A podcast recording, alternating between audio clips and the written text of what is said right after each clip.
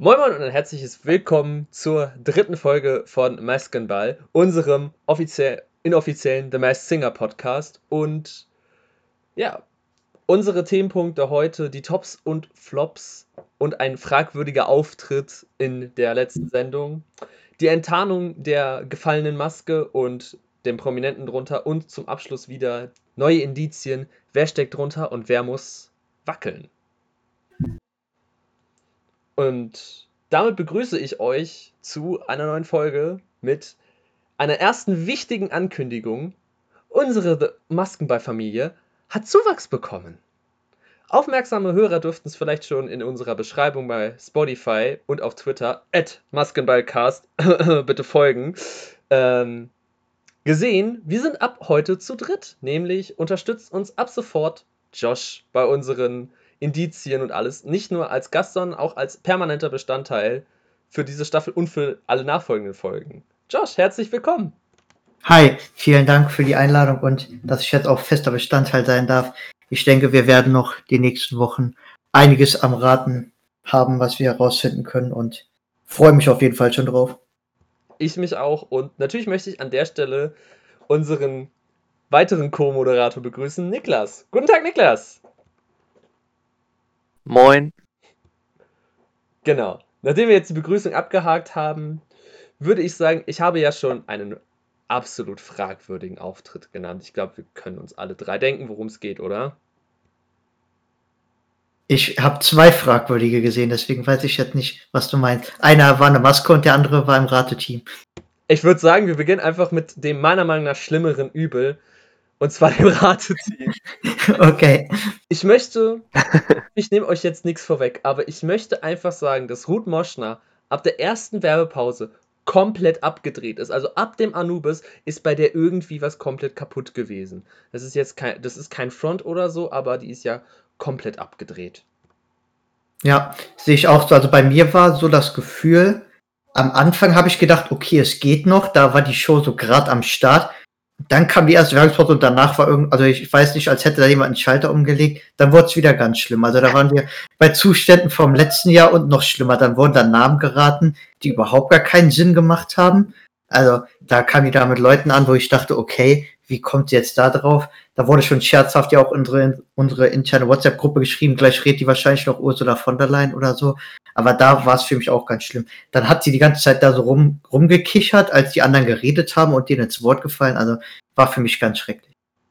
Ja, dem, dem schließe ich mich an. Also es war für mich, ich war bestürzt, sage ich mal so, weil wir hatten ja auch schon in der internen WhatsApp-Gruppe, haben wir auch schon die ganzen Memes gehabt zu Ruth Moschen und ich habe einfach nur, als ich diese Memes gesehen habe, bitte, wenn es einen Gott gibt, dass es heute Abend nicht so schrecklich werden. Und was ist passiert? Werbepause wurden wir gnadenlos enttäuscht. Das, was Josh angesprochen hat, einfach dieses random Name-Dropping. Also klar, ich kann es auf der einen Seite verstehen, wenn man halt die Vermutung hat. Aber wo es bei mir aufgehört hat, war, als sie beim Anubis angefangen hat zu reden. Sie hat gute Hinweise gebracht, aber was mich gestört hat, sie hat vor der Show auf dem offiziellen The Masked Singer Instagram-Kanal war eine Story hochgeladen mit äh, diesem Frage-Antwort-Sticker-Ding. Und da war halt so die Frage, Ed Ruth Moschner, was glaubst du, wenn der Anubis ist? Antwort Ruth, ja, ich bin mir zu 98% sicher, wer es ist und es steht unter keinem Namen, unter keinem Sache, wurde bisher noch nicht gesagt. So, ich habe mir aufgeschrieben, welche Namen sie genannt hat. Sie hat Olli Petzokat, Olli P. und Ben, diesen Sänger aus den 2000ern, genannt. Ratet mal, wer in den Kommentaren ja. dauernd steht. Richtig, Ben und Olli P. also. Also, was ich am allerschlimmsten fand, war, als sie auf die komische Idee kam, dass das Erdmännchenpaar ja Florian Silbereisen und Helene Fischer sein kann. Ja, also da also, war es bei mir auch vorbei. Also da war wirklich der Punkt. Erstmal, ja. erstmal werden die nicht zusammen auftreten zum momentanen Zeitpunkt, weil das noch zu, weil die Trennung noch zu frisch ist. Und jetzt mal ganz ehrlich, dass das Helene Fischer sein soll, das ist eine Beleidigung für Helene Fischer. Oh, oh, oh shit. Ja, fühle ich. Ähm, also Helene Fischer ist wirklich eine grandiose Sängerin, auch wenn sie Musik macht, wo man sich nur so denkt, ja gut, muss jetzt nicht unbedingt sein, aber sie ist einfach eine grandiose Sängerin, das kann man ja auch nicht abstreiten. Aber also das weibliche Erdmännchen ist definitiv keine professionelle Sängerin. Auf gar keinen Das Fall. glaube ich auch nicht, nein. Genau, über die Masken diskutieren ist ja sowieso immer der Punkt, den wir besprechen. Aber wo, wo ich ausgerastet bin, der erste Punkt, wo ich ausgerastet bin, war der Anubis, habe ich schon gesagt. Es gab drei Ausrastermomente, wo mich Ruth Moschner zum, wo ich nicht die Wahl hatte, soll ich jetzt weinen, lachen oder einfach nur den Fernseher anschreien. Und der erste Moment war mit dem Anubis, wo sie sagt, die Namen nicht genannt, sie nennt zwei Namen, die seit, sie seit Show 1 kursieren. So, ja, es könnte Ben sein, es könnte der und der sein, es könnte Oli P. sein, so, und dann nennt sie einfach diese beiden. Und da fand ich mich, habe ich mich verarscht gefühlt. Ich habe halt einfach gehofft, so, yo, da kommt ein neuer Name, von dem noch nie, an den niemand denkt. Und dann kommt sie einfach mit den beiden. Das war der erste Moment, wo ich sauer war. Dann bei den Erdmännchen, wie Nick schon sagte, Helene Fischer und Florian Silbereisen. Gott. Dann gab es für mich noch den Punkt, das Erd, der Erdmann, Herr Erdmann ist ja riesig, ne? Der ist ja sehr groß und alles. Und da fand ich es wirklich absolut dubios und fragwürdig, dass sie sagt, ja, David Odonko ist Herr Erdmann. David Odonko ist 1,74. Das, das ist doch einfach doch so. Das ist Haare raufen nur noch. Das ist. Ich, ich war einfach nach einer Zeit nur noch angenervt von Ruth Moschner und das ähm, hat wehgetan. Also das war halt auch noch der dritte Aufregermoment und mir ist ehrlich gesagt noch der vierte eingefallen, dass beim Alien Farin Urlaub drunter stecken sollte. Also ich liebe die Ärzte, ich liebe Ja. Farin Urlaub. Ja, da war ich auch, als beim Alien dann Farin Urlaub kam, da habe ich gesagt, jetzt ist äh, komplett vorbei. Also da, spätestens da hatte sie mich dann endgültig für die Show verloren. Da war es mir egal, da hätte ich gedacht, komm, meinetwegen geh aus dem Studio raus, mach was du willst, aber da war es dann ganz vorbei, ja. Da, da habe ich da hab verloren. Ich saß vom Fernseher und ich habe ich hab wirklich den Fernseher angeschrien, habe gesagt, Ruth, tu mir eingefallen, komm nach der Werbepause nicht wieder, habe ich geschrien. Und ich saß so und äh, die Leute, mit denen ich es geguckt habe, die haben mich völlig konsterniert angeguckt. So, beruhig dich mal, Al- ey, komm runter. Ich so, ich so, ja, Entschuldigung, aber es nervt mich einfach. Das ist nicht Farin Urlaub. Nicht in 100.000 Jahren. Farin, äh, es ist, Also die, die Stimme passt 0,0. Das stimmt, da bin ich dabei. Das passt gar nicht. Genau. Ähm, Was mich auch gestört hat, auch vom Rateteam bezogen, ich weiß nicht, ob die sich von Ruth dann haben anstecken lassen, aber gerade bei Bülent, ich glaube, es war beim Frosch, wo er dann da auf einmal anfing, Robert Habeck zu raten oder Anton Hofreiter, also das hat, war auch für mich dann irgendwie einfach nur noch wild, irgendwie Name-Dropping, was überhaupt gar keinen Sinn mehr gemacht hat. Und bei Ruth ist mir auch aufgefallen, wie du schon gesagt hast, sie hat eigentlich bei jedem Charakter das dann irgendwie noch so verkauft, als wüsste sie besonders was, aber das waren meistens Leute, die entweder in der App unter den ersten fünf sind oder äh, generell eh schon genannt wurden. Da geht erstmal das Telefon los bei Josh. Wehrt sich.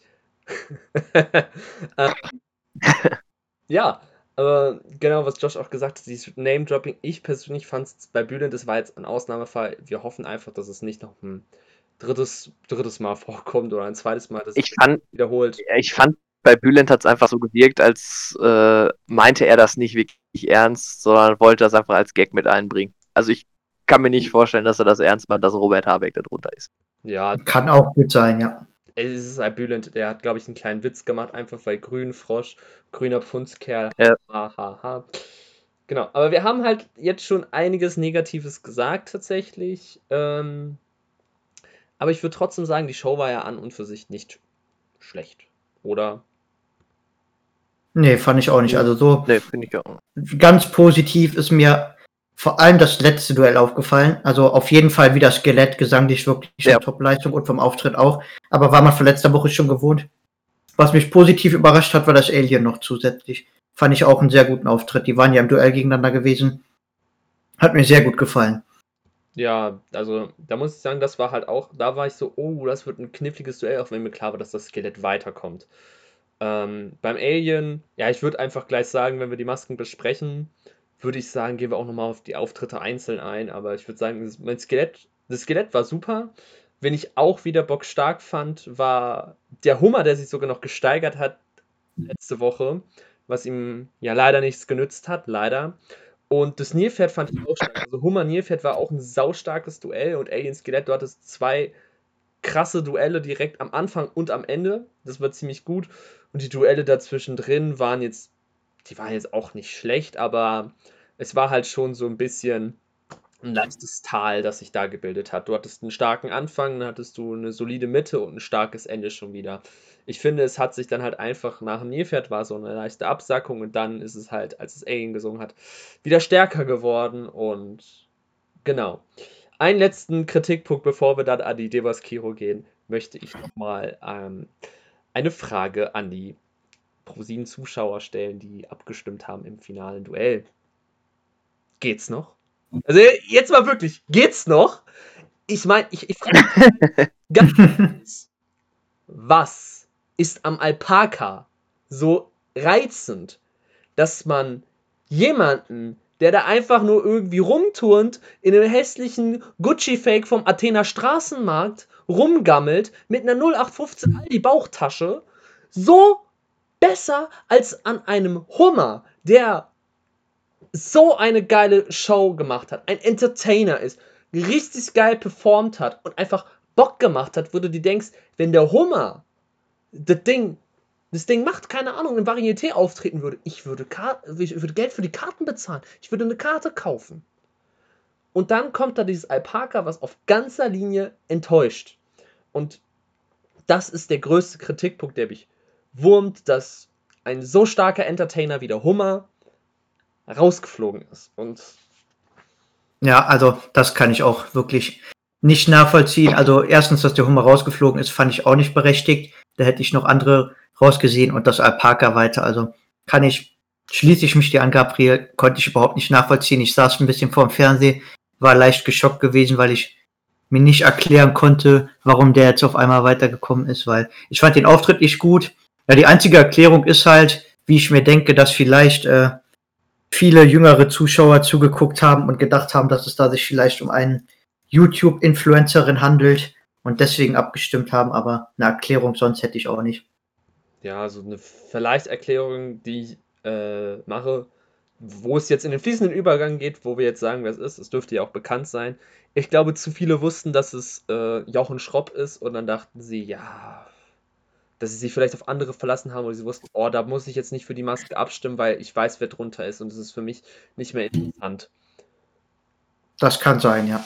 Ich kann mir vorstellen, dass für manch ein der Alpaka und der, das Alpaka und der Frosch, Deutschsprach, Schwersprach, geil, ähm, nicht so äh, die ähm, offensichtlichsten sind und das Alien erst recht nicht. Also ich meine, das war, das ist schon wieder sehr kompliziert alles und dass halt Leute dachten vielleicht so beim Hummer, ja, das ist Jochen Schropp, wir verlassen uns drauf, den kennt man und da werden Leute schon genügend abstimmen und ja. schade, weil Jochen Schropp hat eine so schöne Show geliefert und es hat auch gemacht, ihm das anzuhören.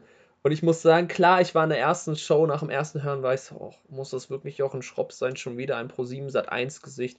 Aber dann habe ich mir den Auftritt ein zweites Mal angehört, ein drittes Mal, weil ich es auch ziemlich stark fand. Und es kommt sowieso in jeder Werbepause für die zweite Show auf Pro7 für die Werbung für die zweite Show kam halt einfach immer Welcome to Saint-Tropez vom äh, Hummer gesungen.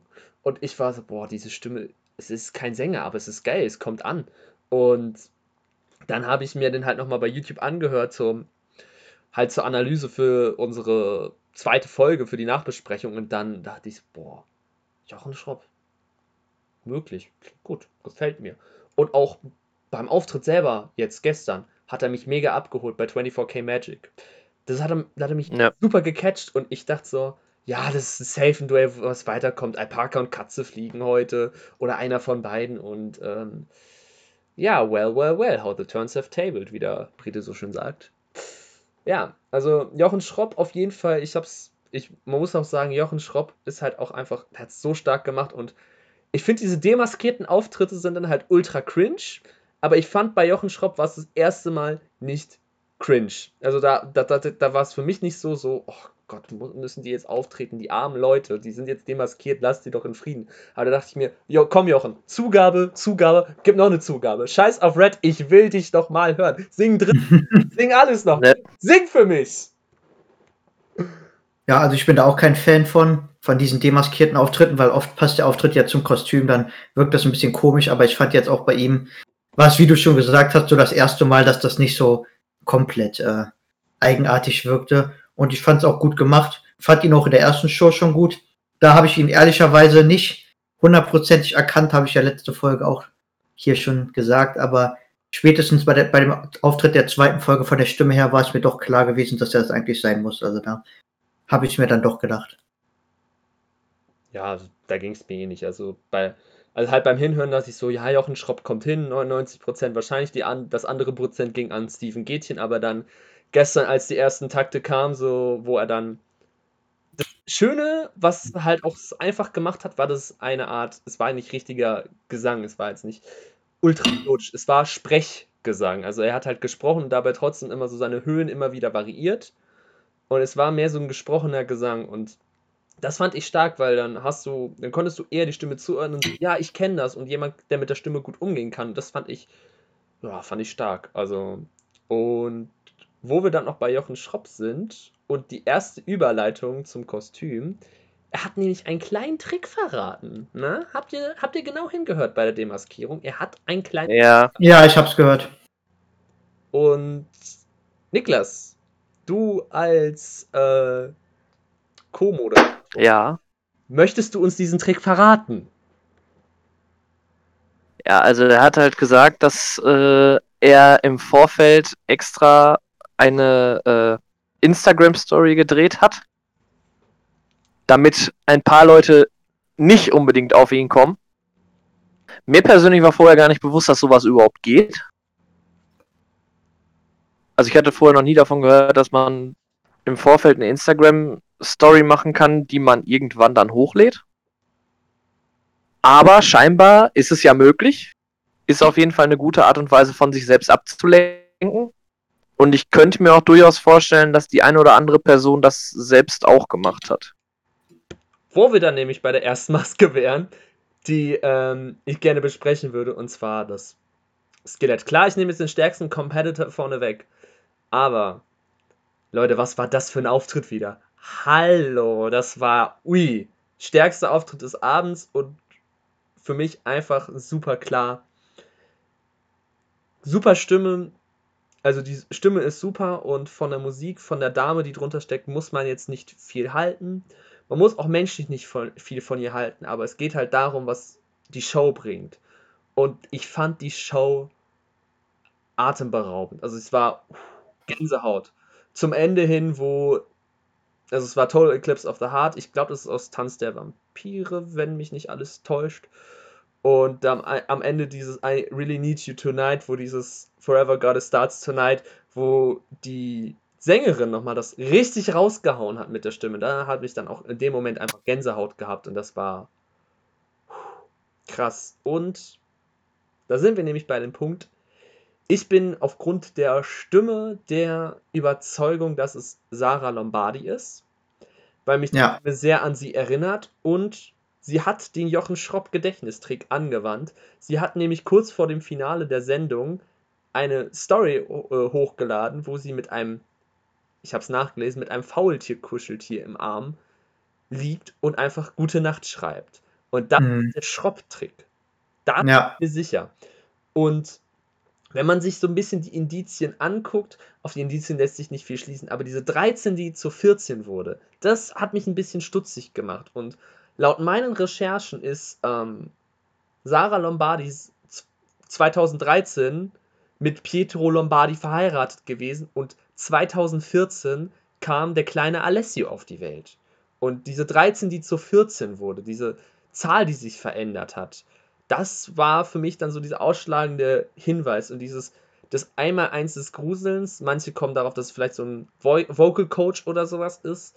Ich gehe eher darauf, dass Sarah sich sehr um ihren Sohn Alessio kümmert und ihm halt auch viel beibringt und halt so das Einmal-Eins und halt eine Person ist, die halt gut mit ihrem Kind umgeht und halt ihrem Kind viel beibringt. Und denke ich, das ist äh, Sarah Lombardi ist rein stimmlich und auch ein bisschen indizienmäßig. Und als Bülent gefragt hat, wer das ist, hast du halt auch in der Stimme einen leichten sowohl Dialekt als auch Akzent gehört. Und Sarah Lombardi ähm, hat so einen leichten kölnischen Dialekt, wenn sie spricht.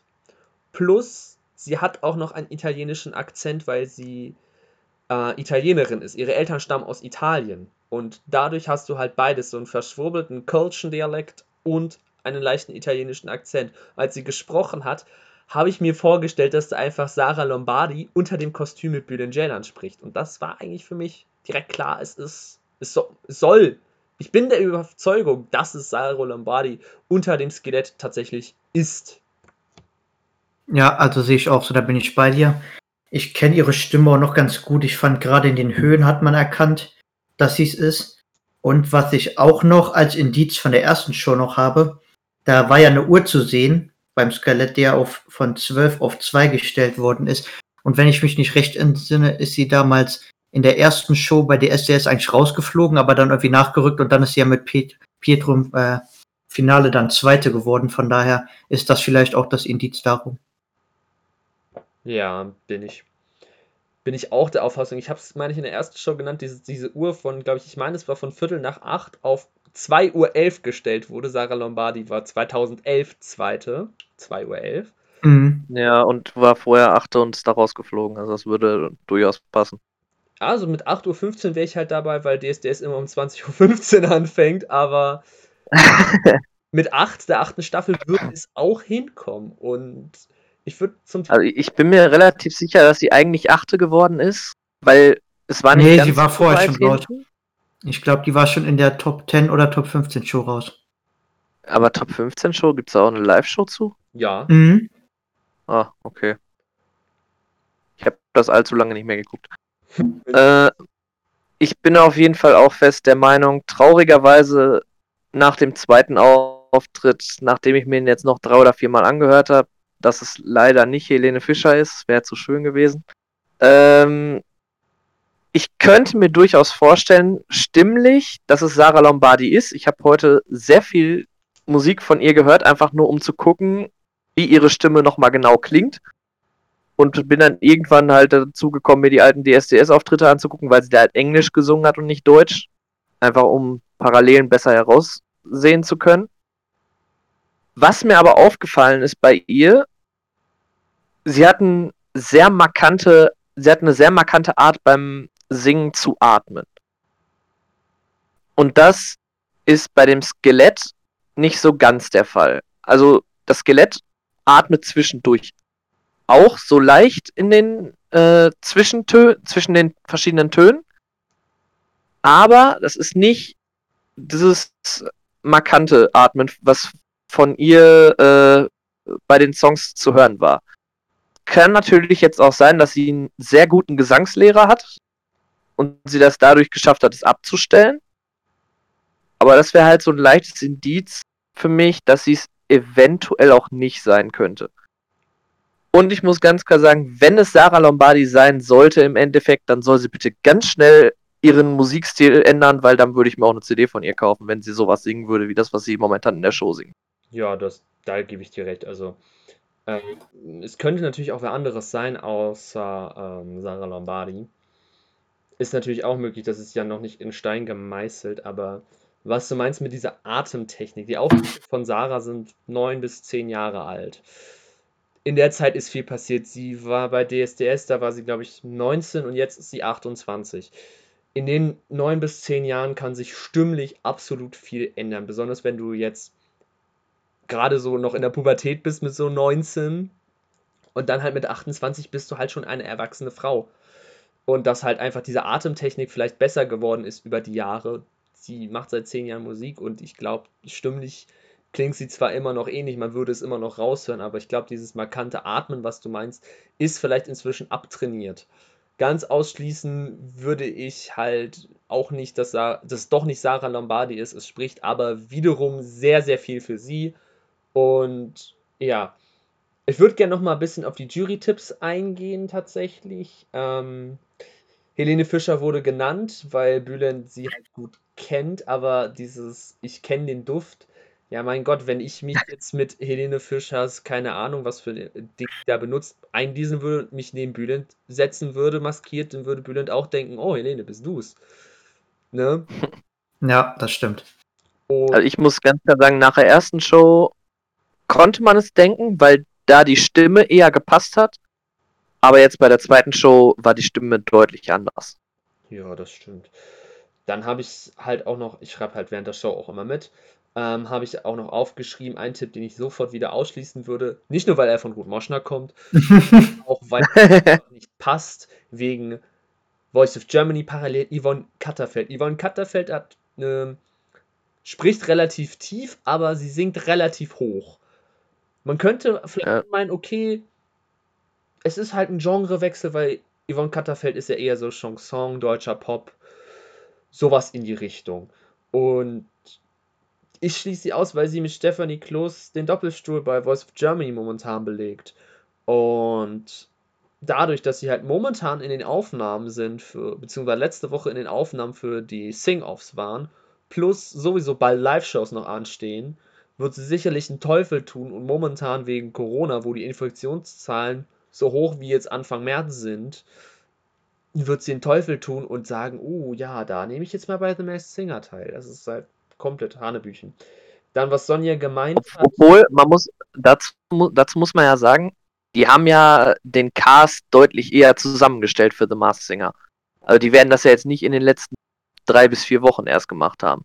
Das ist richtig, aber Und zwischendurch waren die Zahlen ja deutlich besser. Ja gut, aber die Deswegen- Jury stand ja trotzdem schon fest und äh, Es geht ich ja meine, nicht man hatte ja, die, ja gut, man hatte ja aber auch die Erfahrungen, fand ich, von der letzten Staffel, wo man schon Fälle hatte. Deswegen glaube ich nicht, dass man zwei Ja. Shows auf einmal gefährdigt, auch wenn Ich die meine Zahlen halt nur- hm, Rein theoretisch wäre es halt die Möglichkeit, weil die Zahlen ja relativ niedrig waren und dass wir eigentlich auf einem sehr guten Weg waren, dass es durchaus möglich sein könnte, dass sie trotzdem auch Leute angefragt haben, die bei The Voice in der Jury sitzen im Endeffekt. Ja. ja. auszuschließen ist es nicht, aber wie gesagt, ich kann es mir auch aus Gabriels Gründen nicht vorstellen. Wie gesagt, klar, es ist möglich, aber ich glaube es eigentlich nicht. Ja, also ich äh, schließe es auf jeden Fall aus. Also ich, also ganz ausschließen möchte ich es auch nicht, aber ich halte es für sehr, sehr unwahrscheinlich, weil ich weiß nicht, wie früh die The Masked Singer anfragen. Ich denke wahrscheinlich auch so zwei bis drei Monate vor der ersten Sendung, was auf Juli sprechen würde. Die Jury von Voice of Germany stand, meine ich, ungefähr zum selben Zeitraum fest und wann auch ungefähr die Sendetermine sind. Tatsächlich äh, lagen die Sende liegen die Aufzeichnungstermine für The Voice und Masked Singer außer der Sing-Off-Runde eigentlich gar nicht so miteinander zusammen. Es kann natürlich ein Coach von Voice of Germany sein, aber ich glaube tatsächlich, da man trotzdem im Sommer zwar niedrige Infektionszahlen hatte, dass man sich trotzdem gedacht hat, hm, im Oktober, November, im Herbst geht die Grippesaison wieder los und da kann jeder Grippefall auch zeitgleich ein Corona-Fall sein. Aber ich, ähm, aber dass man dann halt einfach dann denkt, so, ja, dann lassen wir das mal, das ist zu gefährlich. Ich meine, wenn es halt einfach nur ein Gastjuror-Auftritt irgendwo ist, ja, mein Gott, dann, dann ist es halt, dann wird halt ein anderer Gastjuror engagiert. Aber wenn man halt als fester Teil des Casts dazugehört, dann, ich bitte, ich bitte dich, dann, ja, dann bringt das nichts. Dann, äh, glaube ich, ist das sicherlich nicht doppelt, auf jeden Fall. Also, so eine Doppelbuchung halte ich für sehr unwahrscheinlich. Deswegen ich Yvonne Katterfeld wieder ausschließen würde. Dann gibt es noch zwei Ja. andere Namen. Kate Hall, Mandy Capristo kenne ich zu wenig, um was zu sagen. Ähm, ja, Kann ich auch nicht viel zu sagen. Also Mandy Capristo kenne ich schon, aber die Stimme kenne ich nicht, weil ich höre sie einfach nicht, ist nicht meine Musik. Und der Tipp kam ja auch, glaube ich, von Ruth Moschner, von daher nee, nee, würde ich den sowieso ausschließen, oder? Mandy kam von Bülent tatsächlich. Der Tipp von Ah, okay. Bülent kam von, also der Tipp von Bülent war Mandy und die Sonja Zietlow hat gesagt, es ist Kate Hall. Beziehungsweise, nee, Sonja hat Kate Hall und Mandy Capristo gesagt und Bülent hat Helene Fischer gesagt und dann musste Ruth Moschner natürlich aus der Reihe tanzen und Yvonne Katterfeld erwähnen. Aber Ach so, genau, ja, stimmt. nun gut. Ich Obwohl ich auch immer noch eine Person von der Stimme her zumindest mir vorstellen könnte, und zwar Vanessa Mai. oh, Weil die Stimme relativ Ja. ähnlich ist. das, Das stimmt. also Vanessa Mai ist halt für mich so auch dabei, aber ich weiß es halt nicht. Äh, Vanessa Mai ist auch eine sehr kleine, zierliche Person und da könnte ich mir auch vorstellen, dass da halt ähm, aufgrund dieses Genrewechsels halt niemand mit ihr rechnet. Äh, Vanessa Mai, ich wollte gerade sagen. Sandra Mai. Äh, Vanessa Mai ist halt sehr für Schlager bekannt. Sie ist ja auch Schlagersängerin. Und dann natürlich für das grandiose Feature mit Alex Hesch. Ich möchte jetzt nicht die beste Songzeile aus dem Song zitieren, weil wir sonst bestimmt Ärger kriegen. ja, ihr wisst, was ich meine. Aber Vanessa Mai halte ich auch nicht für ausgeschlossen. Ihre Stimme klingt so ähnlich, ähm, aber ich bin halt selber, ich bin eher bei Sarah Lombardi als bei Vanessa Mai, aber wir werden es sehen, Leute. Wir werden es tatsächlich sehen. Ja, also ich schaue halt auch Vanessa Mai für möglich, bin aber auch eher bei Sarah Lombardi und selbst wenn es Vanessa Mai wäre, also dafür kenne ich sie jetzt auch nicht gut genug, dass ich jetzt hier irgendwie Indizien dann zuordnen könnte. Da müsste ich selber recherchieren drüber. Ich auch. Also es gibt Indizien, die sprechen sehr für Sarah Lombardi, aber es kann auch zeitgleich sein, da wir Vanessa Mai's Vita nicht so gut kennen, dass die zeitgleich auch für Vanessa Mai sprechen äh, können. Genau. Ne, Ich würde einfach sagen, wir skippen von unserer Lieblingsmaske zu unserer absoluten Maske, die wir am ah, liebsten ausstehen können. Das Alpaka. warum auch immer die noch dabei ist. Also ich weiß nicht. Äh, wenn wir uns face to face sehen würden in einem Raum, würde ich jetzt sagen, lass mal Streichhölzer ziehen. Wer jetzt die Maske analysieren muss von uns. Aber ähm, ich Ach komm, ich übernehme mal. perfekt, danke. Also, erstmal muss ich sagen, das Alpaka-Kostüm gefällt mir eigentlich überhaupt nicht. Es ist irgendwie so zerrupft, es ist viel zu viel Influencer eingehaucht. Ich glaube, in der ersten Show war es noch mit einem Selfie-Stick unterwegs. Ich glaube, der war jetzt weg. Korrigiert mich, falls ich falsch liege. Aber dann war das so ein, ich sag mal, ein hipper Jogginganzug, nenne ich es jetzt einfach mal, äh, sehr bunt gewesen. Und also es hat mir einfach alles nicht gefallen, weil mir das zu sehr in diese Influencer-Schiene, Hipster-Schiene da reingeht. Und also ich bin halt wirklich gar kein Fan vom Kostüm. Wäre der Alpaka jetzt vielleicht bessere Klamotten angehabt hätte, sage ich mal, und das halt normaler drauf gewesen wäre, auch so von den Bewegungen, von der Choreografie, vom Verhalten, dann hätte das Kostüm vielleicht Potenzial gehabt, aber so bin ich der Meinung, passt das meiner Meinung nach gar nicht. Gut, ich bin jetzt ganz ehrlich, ich habe mir nicht so viele Notizen zu den Indizien gemacht, weil ich davon ausgegangen bin, dass wir eh am Ende der Sendung erfahren, dass das Alpaka quasi rausgewählt wird und dann wäre es ja eh aufgedeckt worden, ist jetzt nicht passiert. Was ich glaube, wer drunter stecken könnte, es wurde ja Sylvie Mais genannt, von daher dem Akzent könnte es sein, dass sie es ist. Wer auch noch immer wieder dabei ist, ist ja hier Dagi B oder Bibi von Bibis Beauty Palace, früher wurden ja auch genannt. Kann ich mir auch alle denken, aber ich bin da ganz ehrlich, mir ist es eigentlich so gesehen auch egal, wer drunter ist, weil mich stört das Alpaka sowieso nur und ich hoffe dann, dass es in der nächsten Show dann wenigstens enttarnt wird. Ja, es geht mir genauso. Also es ist halt auch noch, momentan ist in der Zuschauer, im Zuschauervoting halt Silvi Mais auf Platz 1 und auf Platz 2 Kati Hummels. Ich könnte bei, ich würde es beiden zutrauen, aber ich hoffe auch einfach, dass das Alpaka nach dieser, nach der kommenden Show Geschichte sein wird. Auch wenn ich sagen muss, dass der Auftritt nicht so schlimm war wie der davor.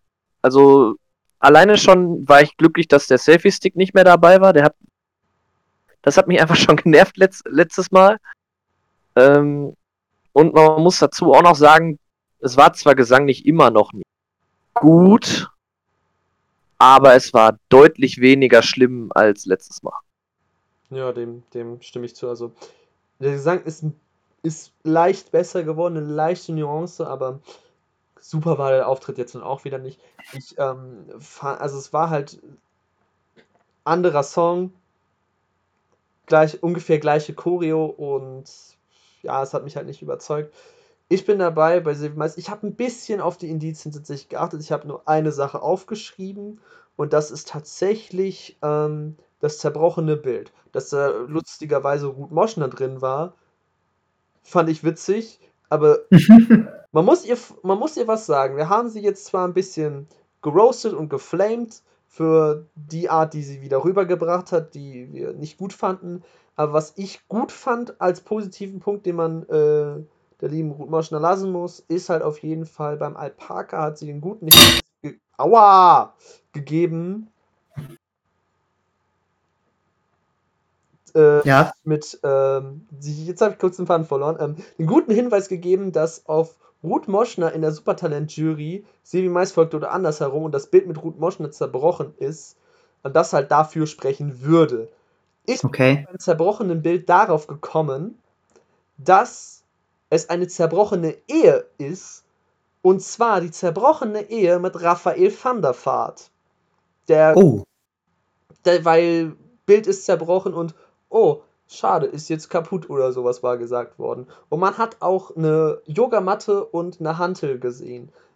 Sylvie Mais war lange Zeit mit Raphael van der Vaart liiert, also halt auch verheiratet, die haben auch gemeinsam Kinder und meines Wissens nach, ich kann mich natürlich da auch komplett in die Nesseln widersetzen, ist halt meiner Meinung nach danach, kurz danach war sie mit Khalid Boularus zusammen, ebenfalls niederländischer Fußballspieler, war sie, glaube ich, kurzzeitig mit Khalid Boularus liiert und Raphael van der Vaart war mit Sabia Boularus liiert, was ganz komisch ist. Aber ich bin ähm, bei Sylvie Mais, äh, es klingt halt auch sehr und auch diese Stimme im Akzent, dieses Denglisch-mäßige, es spricht halt sehr dafür, dass da Sylvie Mais drunter ist, die sich gut damit auskennt mit dem Englischen und dem Ganzen.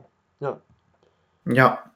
Bei mir ist Genau. halt so wie so das Einzige, was für mich bisher gegen Silvi Mais spricht, ist halt wirklich so dieses Influencer-mäßige Auftreten, weil ich finde, das passt nicht so wirklich zu ihr, oder? Das ist ja vielleicht das, was ich letzte Woche, glaube ich, auch schon so ein bisschen gesagt habe. Vielleicht ist es auch einfach so ein bisschen die Tarnung drumherum, dass man dann in dem Fall nicht auf sie kommt, dass sie dieses ganze Influencer halt so ein bisschen spielt, dass man vielleicht davon ein bisschen von ihr abgelenkt wird. Weil ich habe jetzt auch nicht so eine sagen, Erinnerung. Ich fände es ganz cool, wenn es Silvi Mais wäre, weil es dann wenigstens eine prominente Person wäre und nicht so 0815 Influencer. Ja, das stimmt. Ja, eben. Und es würde halt trotz, man kennt Sylvie Mais, ich meine, ähm, Erfolg hatte sie, also klar, man muss jetzt kein Fan von ihr sein, das bin ich beileibe nicht, ich bin aber auch jetzt keiner, der jetzt sagt, boah, Sylvie Mais ist äh, doof, mit der kann ich mich nicht anfreunden, wenn ich die sehe, muss ich brechen oder sowas. Sowas ist es Mhm. ehrlich gesagt nicht. Ich bin Sylvie Mais neutral eingestellt. Ja, ist bei mir auch so. Ich meine, ich war ja damals Moderatorin bei Let's Dance, da hat sie mich jetzt nicht gestört. Ich fand die jetzt auch nicht überragend, aber ich habe eigentlich eine ziemlich neutrale Einstellung zu ihr. Also wenn sie jetzt unter der Maske wäre, wäre das nichts, wo ich sagen würde, hm, warum ist sie dabei oder nicht. Also wie gesagt, aber das Alpaka ist mir eh relativ egal. Von daher würde mich generell, glaube ich, gar keiner stören, der da unter der Maske wäre. Ja, eben. Wobei ich nochmal als kleinen Einwand zu Let's Dance sagen muss, ich wünsche mir trotzdem Sylvie Mais als Moderatorin zurück, weil ich Viktoria Smorowski nicht leiden kann. Aber wir werden sehen, was kommt. Vielleicht moderiert ja Ilka Bessin ab nächster Staffel. Wir werden es nicht wissen, aber das ist kein Let's Dance Podcast. Das ist The Masked Singer Podcast. Und ähm, ich würde sagen, Niklas, magst du uns eine Maske vorstellen? Ich würde sehr gerne fortfahren mit meinem Lieblingsfrosch, wo ich hundertprozentig davon ausgehe, nach wie vor, dass es Wiegald Boning ist. Do the Froggy up, do the Froggy down. Left, right, turn down, around. Ey. Also ich fand generell den Auftritt vom Frosch wieder sehr geil. Es war zwar nicht gesanglich das Beste, aber es war wieder sehr unterhaltsam und man merkt einfach, dass der Frosch ein sehr guter Entertainer sein muss. Und nach wie vor, sowohl von der Stimme her als auch vom Auftreten her, ist das für mich zu, komm, zu 100% müsste das eigentlich Wiegald Boning sein. Es passt einfach alles super zusammen. Und dazu kommt dann natürlich auch noch das Bild, was bei uns in die Gruppe gepostet wurde, mit äh, dem, ich glaube, mit der Picknickdecke, glaube ich, wo die 104 Striche drauf waren. Das war so eine, das war so ein Zettel, der im Wasser geschwommen hat mit 204 und genau. Genau, mit 204, genau. Josh hat den Hinweis reingestellt. Josh, äh, erklär ihn uns mal bitte. Äh, ich habe ihn nicht reingestellt. Es Nee, war einer, genau, der nicht im Podcast dabei ist, aber ich habe zu dem Hinweis gesagt, also es ist so, der lag ja da im Wasser gewesen und Wiegald Boning hat wohl 204 Tage mal unter freiem Himmel gelebt. In dem Zeitungsartikel, der dann dabei war. Wie gesagt, ich habe den Hinweis nicht selber reingestellt, aber habe gesagt, wenn das wirklich so stimmt, dass das so passiert ist und der Hinweis deswegen so platziert wurde, finde ich den ziemlich cool als Hinweis. Wo man bei anderen Hinweisen denkt, okay, das war jetzt ein bisschen blöd, aber der hat mir schon ziemlich gut gefallen. Wo ich Niklas ein bisschen nicht so zustimmen würde. Also der Frosch war auch einer meiner Lieblingscharaktere nach der ersten Show. Ich fand den Auftritt in der zweiten Show immer noch gut, aber ich fand ihn in der ersten stärker. Also für mich hat er ein bisschen abgebaut. Aber bin auch voll dabei, dass es Wiegald Boning ist. Einfach die Stimme spricht einfach immer noch dafür. Ja, stimmlich bin ich da auch dabei, dass es Wiegald Boning ist tatsächlich. es ist für mich halt auch tatsächlich das mit in 204. Ich habe es in der letzten Folge angesprochen. Ich habe die Zahlen nicht gezählt, aber ich habe gesagt, es ist so ein Einkaufszettel mäßig und Wiegald Bonig sammelt Einkaufszettel. Und es ist vielleicht eine Mischung aus beidem, dass seine Sammelleidenschaft für Einkaufszettel und seine 204 Nächte unter freiem Himmel, man sieht den Frosch immer unter freiem Himmel, nie in einem geschlossenen Raum. Mhm. Das stimmt. Ja. Denk mal darüber nach und nicht nur, weil äh, Wiegald Boning ein passionierter Freizeitsportler ist mit Marathon und Triathlon, sondern halt auch dieser doppelte Hinweis spricht für mich.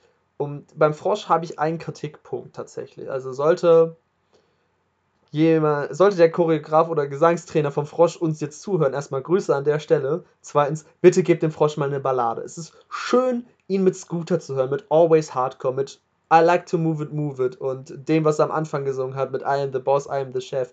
Das fand ich eigentlich ziemlich stark, aber ich würde ihn gern auch mal was mit anderem hören. Sowas, so ein bisschen funkig mäßig hätte ich gerne was gehört, was nicht 0815 Partymucke ist, sondern auch mal was, was Nettes, was Entspanntes, eine Ballade vielleicht oder von mir aus auch irgendwie.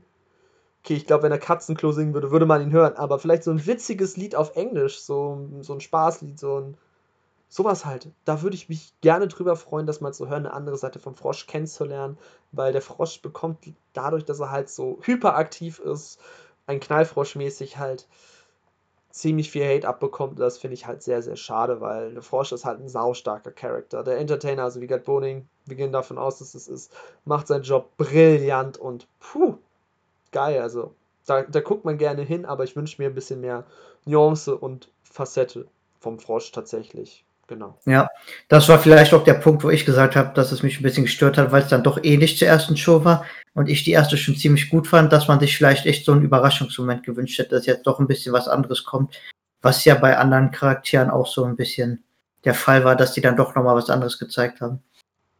Ja, das stimmt. Also da muss man halt sagen, wir werden auch noch auf die weiteren Charaktere eingehen. Ähm, die meisten haben auch nämlich noch äh, einen anderen Song äh, von sich gezeigt, eine andere musikalische Varietät, eine andere Spielart. Und das hat halt bei den Charakteren, die wir gerade genannt haben, ein bisschen gefehlt. Was mich beim Skelett nicht stört, weil das Skelett das super beherrscht. Beim Alten genau. war es halt einfach wieder 0815 Disco-Stampfer. Äh, und jetzt der Frosch wieder mit, seinem, mit seiner Partymucke. Wobei ich es geil fand, dass Scooter dabei war mit uh, Always Hardcore und ich ja. Fernseher habe halt, äh, weil ich die Tollhunde vom HSV kenne und mein Vater, das hat ein bisschen auf mich abgefärbt, mein Vater HSV-Fan ist, äh, habe ich dann halt an der Einstelle statt Always Hardcore, habe ich dann laut auf Geht's Hamburg gesungen, ja. Aber ich fand, das fand ich halt einfach trotzdem, abgesehen davon, starken Auftritt vom Frosch ich möchte aber eine neue Facette vom Frosch sehen und wo wir beim Thema äh, Facette sind, Schein und Sein, das Nilpferd. Das Nilpferd ist auch einer der Pluspunkte, ist auch einer meiner Favoriten tatsächlich. Ich fand das Nilpferd so, so, so stark wieder.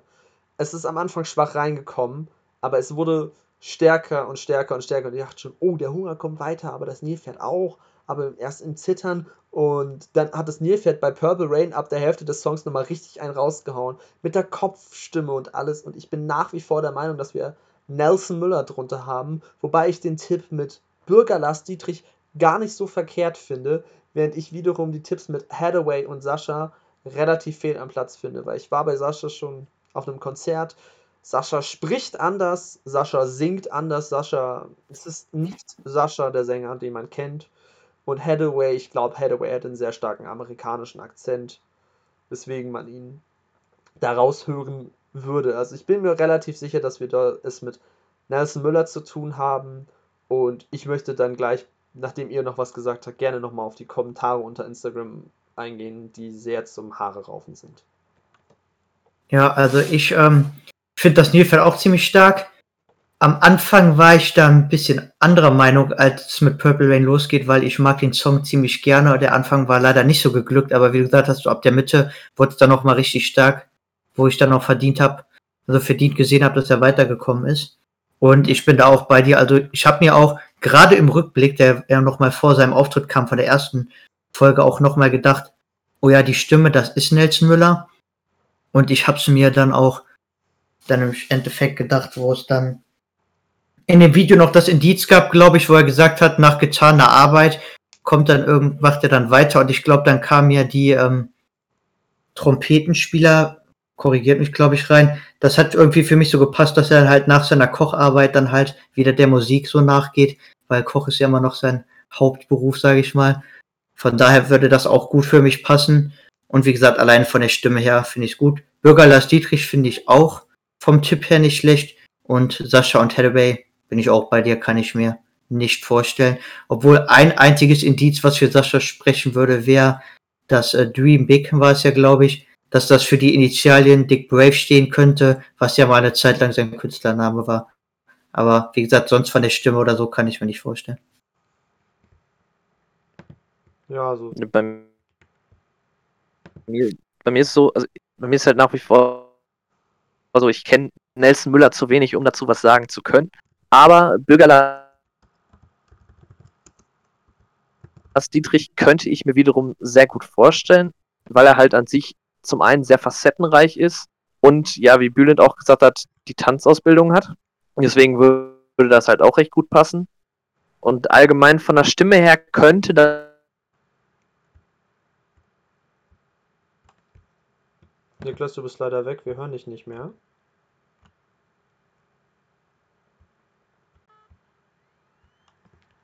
Niklas? Kenne und ich habe ihn, glaube ich, noch nie singen gehört, deswegen wäre ich jetzt momentan eher ja, bei also. Bei mir ist es so mit Bürgerlass Dietrich, wie gesagt, ich habe ja gerade wird, wenn die Leute so einen haben wollen, der dann doch mal doch mal eine Stimme verstellen kann, war ja letztes Jahr, glaube ich, auch beim Kostüm von Dieter Hallervorn gewesen, wo er mal eine Zeit lang im Spiel war. Und im Endeffekt war es dann doch Dieter Hallervorn. Also für mich ist der irgendwie mal so ein Charakter, der immer dabei ist und der irgendwie immer mit reingeworfen wird. Ja, also Nelson Müller ist auch ein Name, der dauernd seit der ersten Staffel genannt wird. Bürger Lars Dietrich ja auch, aber halt war letztes Jahr bei Fauli und Chameleon äh, auch hoch gerankt. Ähm, ja, und wir müssen halt gucken, wer es ist. Ich bin, relativ, ich bin relativ der Überzeugung, dass Nelson Müller ähm, ein heißer Kandidat dafür ist und ich glaube halt, ähm, was das ist. Und ähm, ja, ich ähm, würde gerne auch nochmal auf die Instagram-Kommentare eingehen. Ähm, was mich auch schon wieder ein störender Punkt an den Zuschauern ist, die dann halt einfach so sagen, man schreibt drunter so, ja, das ist der und der und dann kommt als Antwort, das ist zu 0% der und der. Warum? Ha ha ha ha ha ha. Das finde ich einfach, das finde ich einfach bodenlos. Sag doch einfach, ich glaube nicht, dass er es ist, weil. Gebt wenigstens doch Argumente, warum es ist. Ich habe mir den Instagram-Beitrag zum Nilpferd jetzt von der letzten Sendung mal angeguckt, zur Vorbereitung.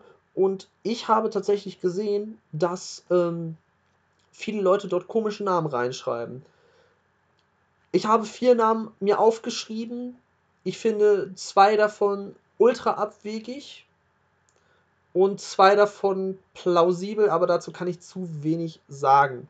Die zwei Abwägen, die ich gerne nennen möchte, ist Jens Hilbert. Den dürfte wahrscheinlich kaum einer kennen. Das ist eine meiner Meinung nach Trash-TV-Persönlichkeit. Korrigiert mich, wenn ich falsch liege. Sagt mir gar nichts.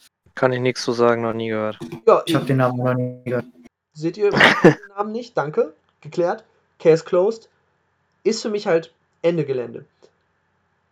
Und dann Mark Matlock. Das ist eine Stimme, ist es nicht. Mark Matlock singt professioneller und viel, viel höher. Mark Matlock ja. Stimme, er ist nicht umsonst damals, als DSDS noch seriös war, ist er nicht umsonst Sieger geworden. Und er ist einfach eine Stimme, die man unter Hunderten erkennt. Mark Matlock war auch lange erfolgreich. Und ich glaube nicht, dass es Mark Matlock ist, weil er auch, meine ich, laut den Kommentaren auch letztes Jahr die Karriere beendet hat. Und ich glaube nicht, dass er dann pro sieben sagt, passt mal auf, damit ihr hier mich nochmal durch den Kakao ziehen könnt, sage ich da jetzt mal zu.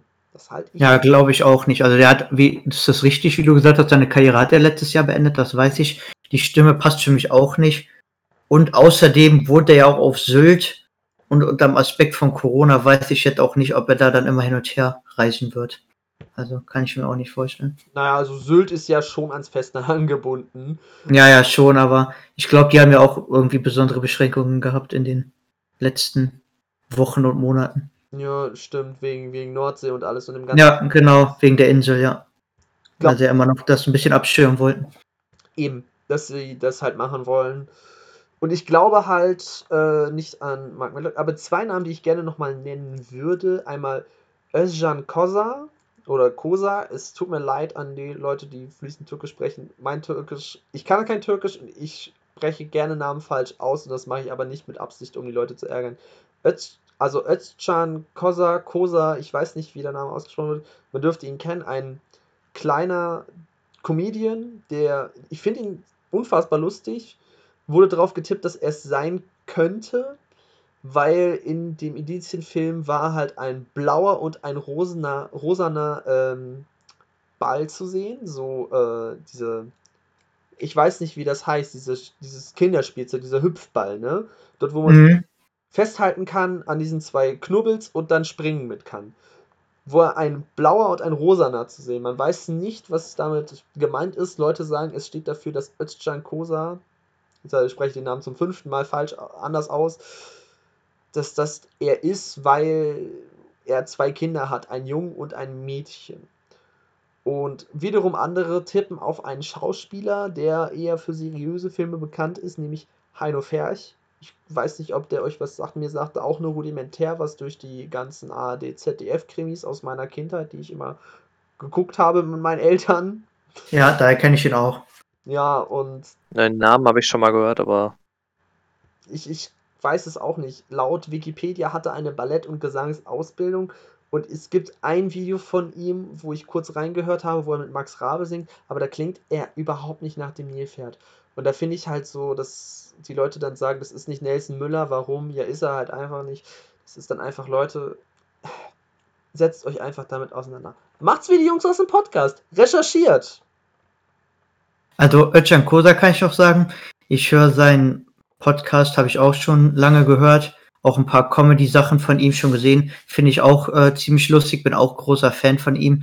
Ich weiß nicht, ob das von der Stimme passt, weil er hat doch einen ziemlichen Akzent schon drin, den man merkt. Und was aber passen würde wieder für ihn auch von den Indizien her, da war ja auch mit Tanzen quasi der Aspekt drin.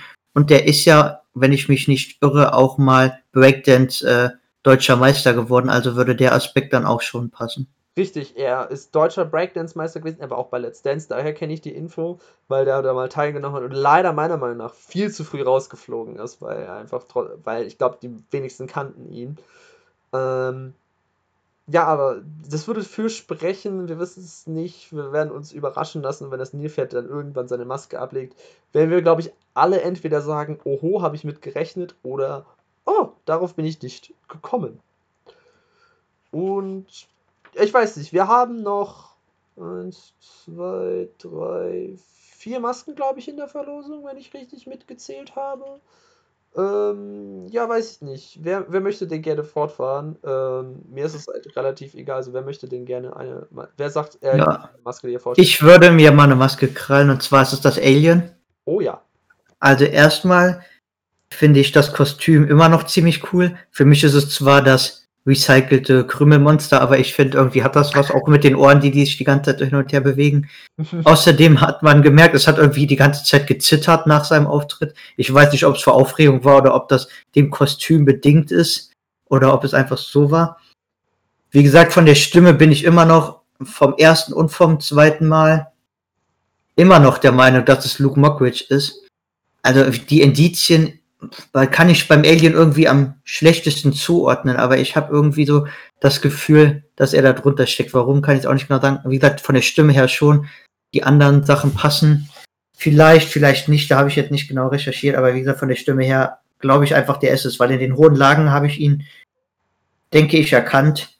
Und ich habe auch schon viele seiner ähm, Comedy-Shows gesehen und am Ende, wenn er so, wenn die Show so zum Ende kommt, holt er dann oft noch die Gitarre raus und haut dann noch ein paar Lieder raus, so wie Biene Maya oder die Gummibärenbande und ein paar alte Pop-Hits. Und von daher denke ich, erkenne ich seine Gesangsstimme auch und ich bin der Meinung, er ist es. Ja, also. mh, Ich finde tatsächlich, das mit dem Zittern, glaube ich, ist ein Teil der Show. Dass ähm, derjenige, der da drunter steckt, gehen wir jetzt mal sehr stark von aus, dass es ein Mann ist, dass der halt so dieses Zittern gut drauf hat und der, der Alien, das Alien verkörpert, der macht das so gut mit diesem, mit dieser Hand im Mund, so, oh, ich komme mit die Fingernägel Mhm. neu, Alien fremd, Alien neu hier, Alien sucht Freund. Dieses richtig gut nachspielen kann, finde ich halt richtig gut. Ich bin bei einem Mischmasch-Kostüm tatsächlich. Und zwar habe ich zwei in der Auswahl. Einmal Luke Mockridge. Es passt für mich stimmlich. Es passt für mich einfach vom Auftreten her. Vom Ganzen. Die Indizien, keine Ahnung, die sagen mir halt ehrlich gesagt. Aber ich glaube, das Alien ist ja relativ breit gebaut. Sowohl in die Breite als auch nach vorne. Also das Alien ist schon ein kleines Fass-Alien, ne? Würdest ihr schon so sagen, oder? Es sei denn, es ist halt Luft dazwischen. Das weiß man jetzt natürlich nicht, ne? ob das wirklich der Körper ganz drin steckt oder ob da auch ein bisschen äh, Hohlraum ist, sage ich mal. Das, Aber sonst würde ich dir zustimmen. Also beim Hohlraum, das, da hätten wir ja schon wieder so einen Fall wie bei Tom Beck und dem Fauli. Fauli war ja schon relativ breit und Tom Beck ist relativ schlaksig. Also der ist groß und trainiert, aber ist Mhm. nicht irgendwie so ein richtig breit gebauter Schrank wie zum Beispiel ein Kevin Wolter oder andere Kandidaten. Genau. Ich würde halt tatsächlich sagen, sollte äh, das Alien ein wenig dicklich sein, wäre ich stimmlich und halt wegen der Größe vermehrt eigentlich bei Faisal Kavusi. Das Alien ist 2 Meter groß. Faisal Kavusi ist 1,90. Luke Mockridge übrigens ist auch 1,90. Das heißt, die beiden sind meine heißen Kandidaten. Ich habe aber leider keine Indizien, die dafür sprechen. Ich habe auch keine Indizien, die gegen einen von den beiden sprechen würden. Allerhöchstens könnte man sagen, Luke Mockridge hat ja seine Freitagabendshows, die wird er doch sicherlich nicht wegen, für sowas riskieren. Andererseits denke ich mir, Luke Mockridge ist für jeden Spaß zu haben. Der, der traut sich in ZDF-Fernsehgarten zu gehen und irgendwelche Kinderwitze vorzulesen. Also ich meine, der Typ muss Eier haben, der Typ hat halt einfach Bock. Und ich kann mir Mhm. vorstellen, dass er halt einfach das Alien ist und halt von vielen noch so als fremd gesehen wird. Alien ist ja halt quasi ein Fremdkörper, dass viele ihn noch als fremd ansehen und er sich halt noch irgendwie finden muss und ja, sowas zum Beispiel, dass Luke Mockridge nicht in eine Schublade passt. Das würde halt so auf der Metaebene Sinn ergeben, finde ich. Ja, also den Ich Punkt, den du zuletzt gesagt hast, denke ich auch. Weil äh, der muss sich ja irgendwie immer noch so in der Comedy-Branche ein bisschen behaupten, weil er doch immer so ein bisschen Querschießer war, sage ich mal. Und deswegen glaube ich auch, dass er das sein könnte, ja. Ich habe tatsächlich mehrere Indizien dafür, dass es Luke Mockridge sein könnte. Nämlich zum einen hat das Alien, glaube ich, in der ersten Show ja gesagt, von wegen, es kommt von sehr weit her. Luke Mockridge hat Wurzeln aus Kanada, was Mhm. logischerweise sehr weit weg ist. Dann dazu noch die Wurzeln seiner Mutter aus Italien. Dementsprechend quasi einmal so den halben Erdball zumindest mit drin. Von daher könnte ich mir das halt so auf übertragenem Sinne vorstellen. Und dazu hat äh, das Alien gesagt in der letzten Folge, dass es das Blaulicht von der Polizei schön findet.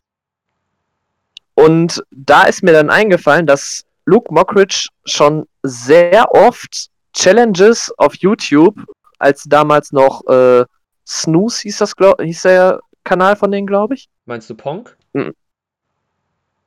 Weiß ich nicht, mit äh, Joyce Ilk war da auch noch bei und noch Ja, irgendwer das anderer. war Pong, ne? Ja. Okay, kann auch sein. Äh, auf jeden Fall haben sie da äh, eine Challenge gemacht mit der Polizei. Für seine eigene Show hat er Polizeihunde getestet, war bei der äh, Fahrradpolizei zusammen mit Faisal. Dementsprechend könnte ich mir das halt aus übertragenem Sinne dann vorstellen, halt mit Bezug auf Polizei, dass es Luke sein könnte. Mhm. Und was ich auch noch gelesen habe, es soll irgendwie ein uraltes Video von Luke Mockridge geben, bekifft bei McDonalds. Und man sieht sehr häufig McDonalds äh, als subtile Schleichwerbung. Ähm, Ja, genau. daher könnte das rühren. Ähm, ich finde aber, das Alien, wer auch immer das macht, macht das sehr gut, um versteckt zu sein. Man ist immer bei dem anderen und dann, wenn man glaubt, dass man bei einer Person ist, ist man dann zack wieder bei einer anderen oder so zwischen zwei oder drei Personen und das ist halt, boah, das ist, das ist crazy. Äh, Ja, Also dies bekifft bei McDonalds hat er auch immer in seinem Comedy-Programm, Ja. wie ich so gehört habe, auch immer mit drin gehabt, diesen Gag halt, wie man sich da so verhält, was man da so macht. Also von Ja, daher generell- könnte das auch passen. Er hat generell mehrere Gags zu McDonalds immer in seinem Programm Ja, drin. Von genau. daher könnt, könnte das durch vom Bezug her sehr gut passen, auf jeden Fall. Ja, ich habe jetzt gerade parallel mal den Begriff bekifft bei McDonald's bei äh, Google eingegeben und ich bekomme direkt vier Videos vorgeschlagen von Luke Mockridge, die über die letzten Jahre halt verteilt sind. Und es ist noch aus seinem ersten Stand-Up-Programm Lucky Man zum Beispiel dabei. Ja. Und das könnte es halt zum Beispiel sein, dieses McDonald's so, oh, Essen, toll, ja. Wie, wie man halt laut Hörensagen halt auch ziemlich beseelt ist. Konsum von ähm, äh, bewusstseinserweiternden Substanzen wie äh, Tetrahydrocannabinol. Ja, ähm, genau. Ja, also beim Alien bin ich mir halt aber auch relativ sicher, dass wir ähm, Luke Mockridge haben. Ich bin da halt aber, wie gesagt, so äh, 60, 40, 60% Luke Mockridge, 40% Faisal Kalwusi. Man braucht mehr Indizien, um, um drauf zu kommen. Ja, abschließend würde Ja. ich dazu noch sagen, für mich, äh, wie gesagt, auch jetzt Fan von, spätestens seit dem Auftritt in Show 2, weil ich den wirklich richtig gut fand. Und jetzt auch seit der zweiten Show, nach der ersten noch nicht so, aber jetzt seit der zweiten Show definitiv auch Finalkandidat. Ja, das, das halte ich für plausibel, nachdem man erstens, nachdem man Jochen Schropp leider rausschubsen musste, danke dafür. Ähm, denke ich, dass Alien wird, wenn es nochmal eine andere Facette zeigt oder bei den Balladen bleibt, bei getragenen Songs, dass es da mehr zur Geltung kommt. Ich fand äh, bei dem Song eben beim in der ersten Show Foreigner I Don't Know What Love Is oder I, nee, I Wanna Know What Love Is, Mhm. ist er mehr zu tragen gekommen durch die Ballade und allem und dass er dort ruhig stand. Bei dem Song jetzt, ich glaube, Dennis Lloyd heißt der Künstler, Alien, fand ich halt ein bisschen, er war zu, es war halt ni nichts Halbes, nichts Ganzes, es war nicht ganz seine Richtung mit dem äh, Gesang. Also es war, glaube ich, der falsche Song einfach. Und ich finde, wenn er gerne nochmal eine Ballade singt oder etwas Getragenes, dann glaube ich, kommt da noch ein bisschen mehr zur Geltung. Oder von mir ist auch mal einen kompletten äh, verrückten 2000er Jahre Auftritt. Ich möchte da an der Stelle nur All the Things She Said von Tattoo erwähnen, wo ich mir wünsche, dass ein zweites Alien vorbeikommt in Form von Faisal Kavusi, damit wir genau wissen, wer es ist. Genau. Ähm, boah, jetzt haben wir tatsächlich, wenn ich so richtig auf den Zettel gucke, tatsächlich nur noch vier Masken, aber drei Characters. Ähm, ich würde sagen, jeder von uns macht noch einen. Äh, Niklas, welche, welchen Charakter würdest du denn gerne vorstellen? Ich würde tendenziell gerne Anubis machen. Okay, dann würde ich sagen, erzähl uns mal ein bisschen was über den Anubis. Also, ich habe gerade bei Anubis sehr, sehr, sehr viel mitgeschrieben, währenddessen die Sachen vorgestellt wurden. Und zwar wurde da einmal gesagt, äh, durch, die ganze, äh, durch die ganze Welt gereist, was natürlich ein sehr großes Indiz sein könnte äh, für Duell um die Welt. Danach dann die Spätstunde ist mein Schicksal, was mich erinnert hat an Late Night Berlin. Und endlich die Scheinwerfer für mich alleine, was darauf hindeutet, dass Klaas ohne Joko auftritt. Und deswegen bin ich nach wie vor dabei, dass es Klaas ist oder Elias Mbarek. Einer von den beiden gehe ich fest davon aus, dass, dass er es ist. Weil bei Klaas ist gerade so das Ding, ich, ich fand die beiden Auftritte waren von der Stimme her äh, zwar relativ ähnlich, aber doch stimmlich anders. Und Klaas hat damals bei Caroline Kebekus in der Sendung deutlich gezeigt, dass er sehr gut Stimmen imitieren kann und sehr gut seine Stimme verstellen kann. Und dementsprechend könnte ich mir sehr, sehr gut vorstellen, dass es Klaas ist. Auch natürlich wegen der Indizien, die dabei waren. Und ich fände es absolut genial, wenn es Klaas wäre, alleine weil Joko getippt wurde. Ja, das äh, wurde, glaube ich, bei uns auch diskutiert. Wenn es Klaas ist, kriegt äh, Bülent äh, einen auf die Jacke, weil er für Joko gehalten wurde. schließe ich tatsächlich wieder aus, weil es stimmlich nicht hingehauen hat.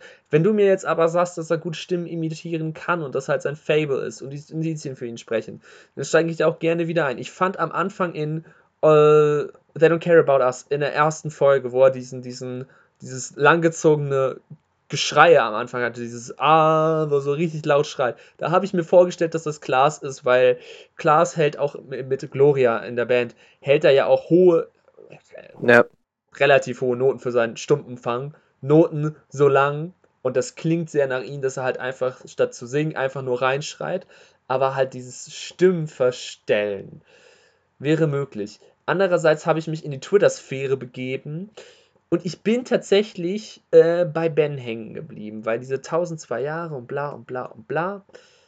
Wenn du die 1002 umdrehst, hast du das Jahr 2001. In diesem Jahr stand Ben doppelt auf Platz 1. Er hat den Thron zweimal bestiegen.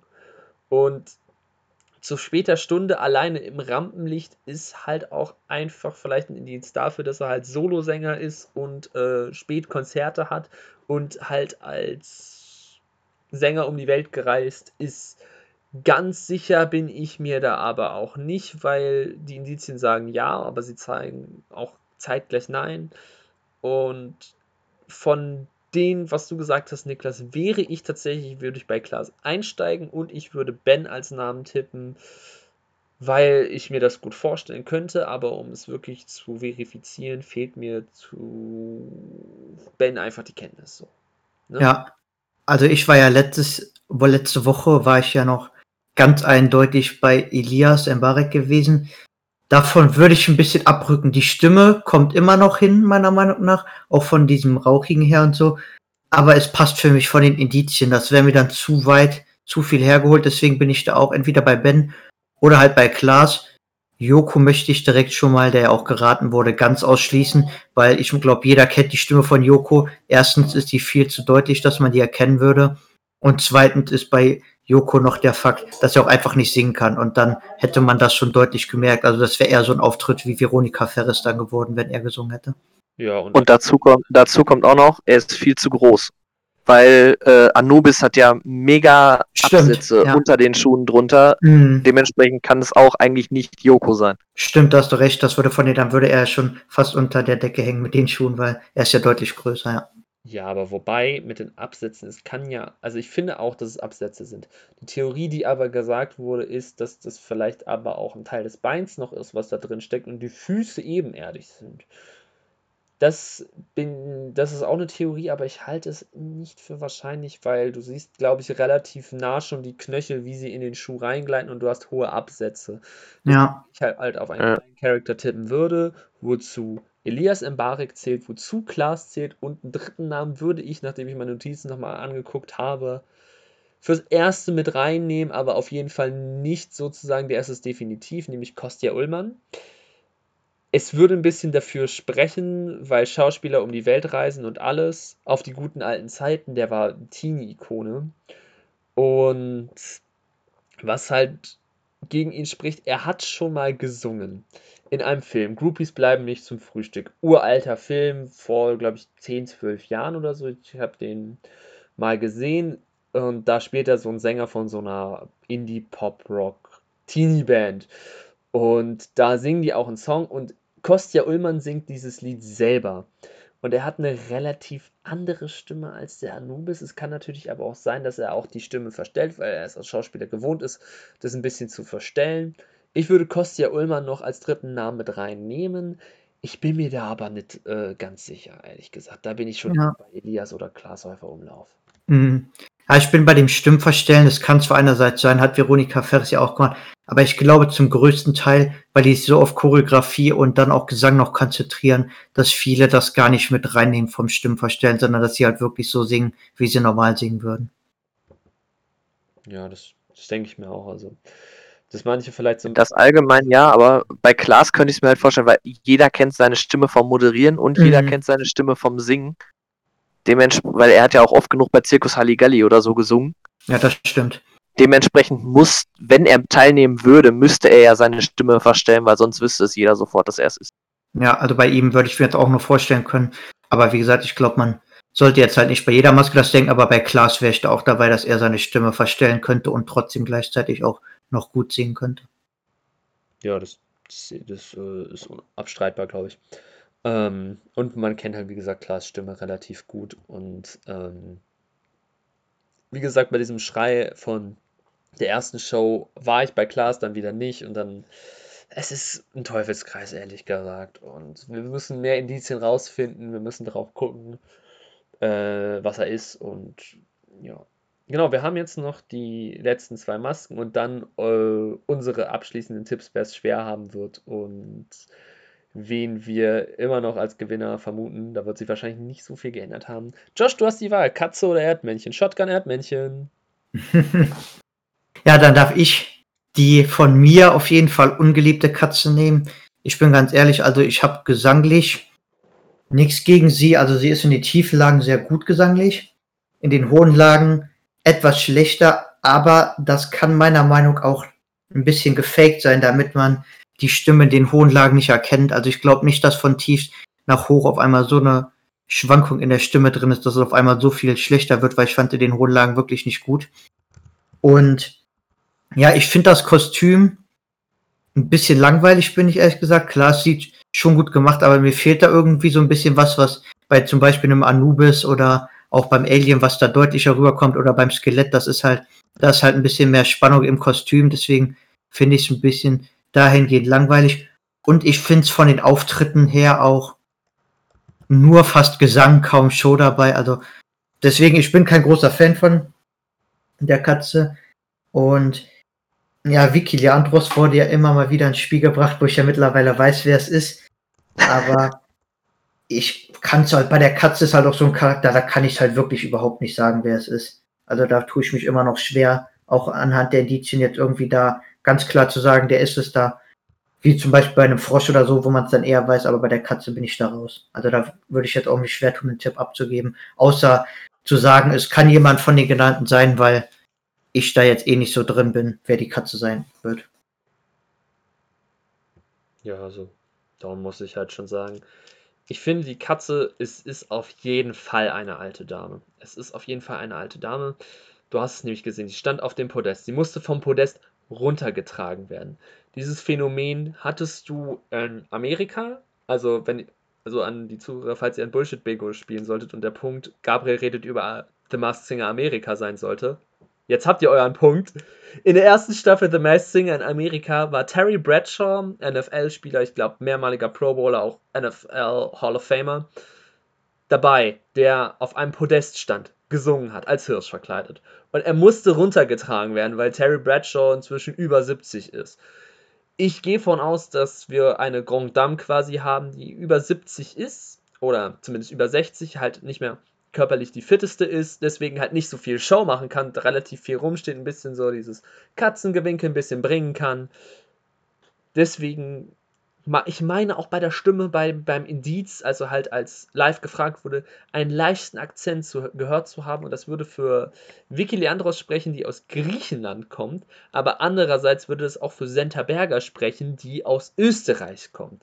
Ich halte Katharina Thalbach für sehr unwahrscheinlich, weil Katharina Thalbach ist sehr, sehr klein und hat einen sehr stark ausgeprägten Berliner Dialekt. Daran würde man es, meine ich, tatsächlich erkennen. Ja, also wie gesagt, ich habe ja gesagt, ich kann mir da einfach alles vorstellen, weil ich halt nicht die Vorstellung habe, wer ist da drunter. Also bei der Katze bin ich da wirklich raus. Also, wie gesagt, da habe ich keine Idee. Deswegen stimme ich da allen Namen zu, die da genannt werden, wenn da jemand was raushört, weil, wie gesagt, ich habe zwar auch den Akzent gehört, aber und da stimme ich dir auf jeden Fall zu. Ich glaube auch, dass es eine ältere Frau ist. Also da bin ich definitiv dabei. Ja, eben. Ich bin mir nach wie vor sicher, dass es Vicky Leandros ist. Ich halte sie auch am für plausibelsten alte Dame. Vicky Leandros ist nämlich schon 70. Ähm, sie ist Bundesverdienstkreuzträger und wir haben ein Bundesverdienstkreuz dabei. Und ich meine, das wäre halt auch schon wieder so ein Grand-Name, der halt einfach krass wäre. Ähm, ne. Plus ähm, das hohe Alter und trotzdem dieses Verstecken, dass man halt nicht in die Höhen geht wie zum Beispiel bei ähm, Someone Like You ist ja diese Stelle Don't Forget Me Out There, wo die halt richtig hoch geht. Da war es halt so, so verschwurbelt und eher nach tiefer gegangen, nach unten gegangen, als nach oben. Und das würde dafür sprechen, weil man Vicky Leandros hohe Stimme kennt, glaube ich, dass sie das versteckt. Und ja. wenn jetzt nichts noch mehr zur Katze gesagt werden möchte, würde ich gerne zum Abschlusskostüm kommen, den Erdmännchen. Und ich kann euch sagen, wer es nicht ist. Es sind nicht die Carpendales. Ja, genau, da bin ich auch dabei. es ist halt einfach. Ich habe vermutet, die Carpendales sind's, weil, keine Ahnung, Annemarie Carpendale war nicht bei Red zu sehen. Die ganze Woche nicht. Klar, man kann sagen, sie hat Voice of Germany zu tun, weil sie Lena Gerke vertritt, aber ja, ne? Wie gesagt, Doppelbuchen ist trotzdem möglich, weil man im Juli noch davon ausgegangen ist, dass ähm, keine ähm, Sache vorkommt in dem Sinne, dass wir keinen großen Corona-Anstieg mehr haben. Dann aber, vor der Enttarnung des Hummers war ja leider noch mal eine Werbepause, danke dafür.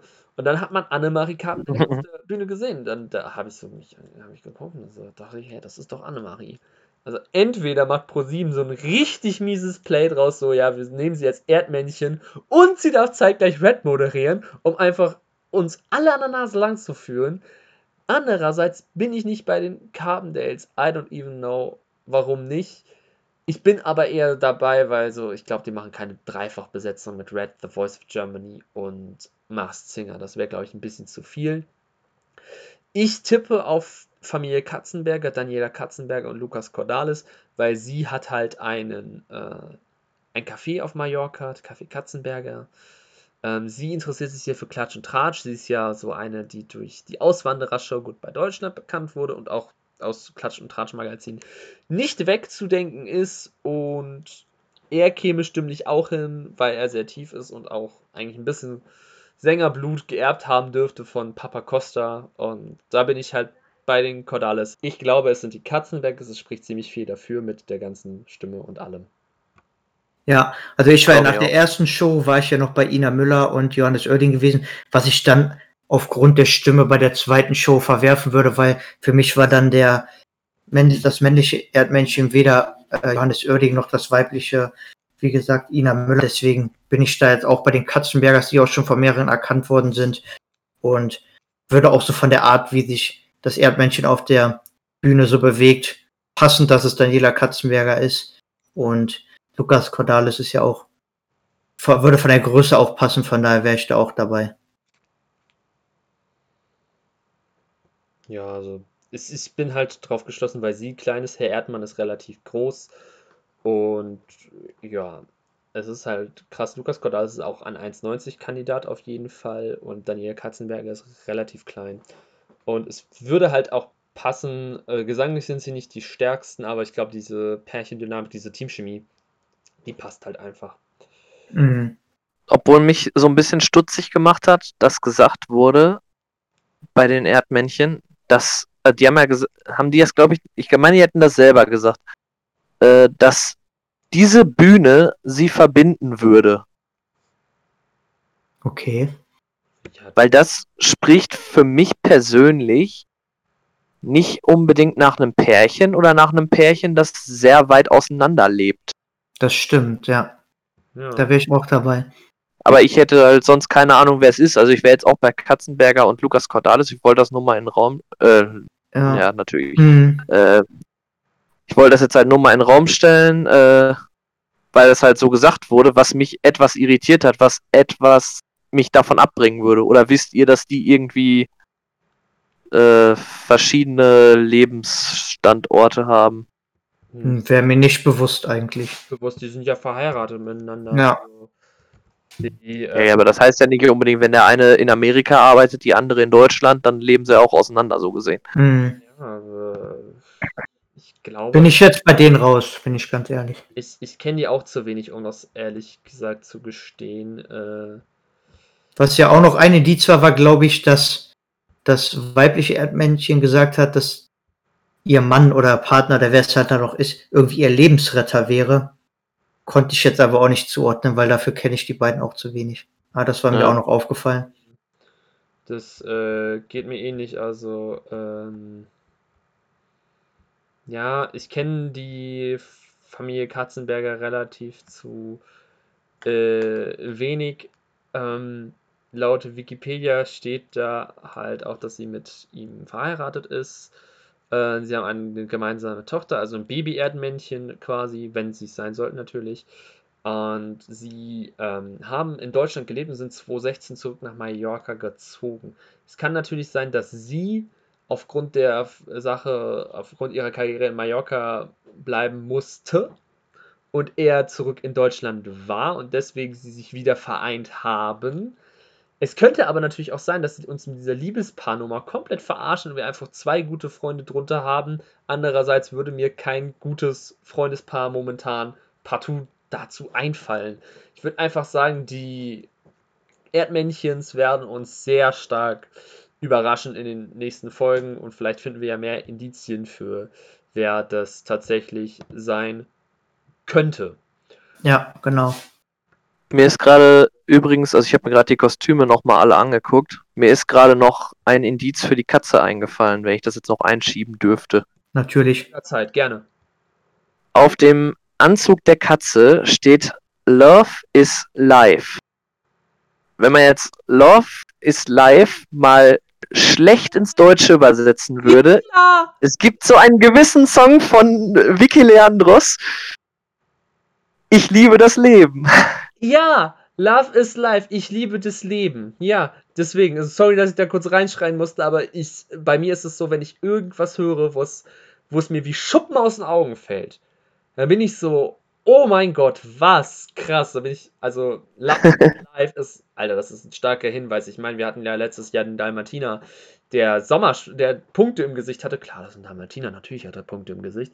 Aber dass es halt so ist, ich habe die Punkte immer, weil so Stefanie Heinzmann, die für die Sommersprossen bekannt ist, so diese, oh, Ja, also, also ich fühle, wie mein, wie, als würde ich komplett eine neue Welt kennenlernen. Also es ist krass. Also starkes Indiz, Niklas. Also wirklich, wirklich stark nochmal. Also, Ja, muss man sagen. Einfach mal so eingeworfen, aber fand ich jetzt auch gut.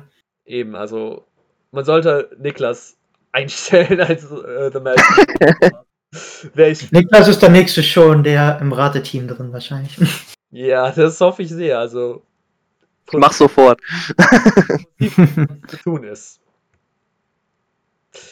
Und genau, zum Abschluss würde ich gerne mal ein Fazit ziehen, wer für euch jetzt, also hat sich an euren Tipps zum Sieger was geändert oder zur Siegerin?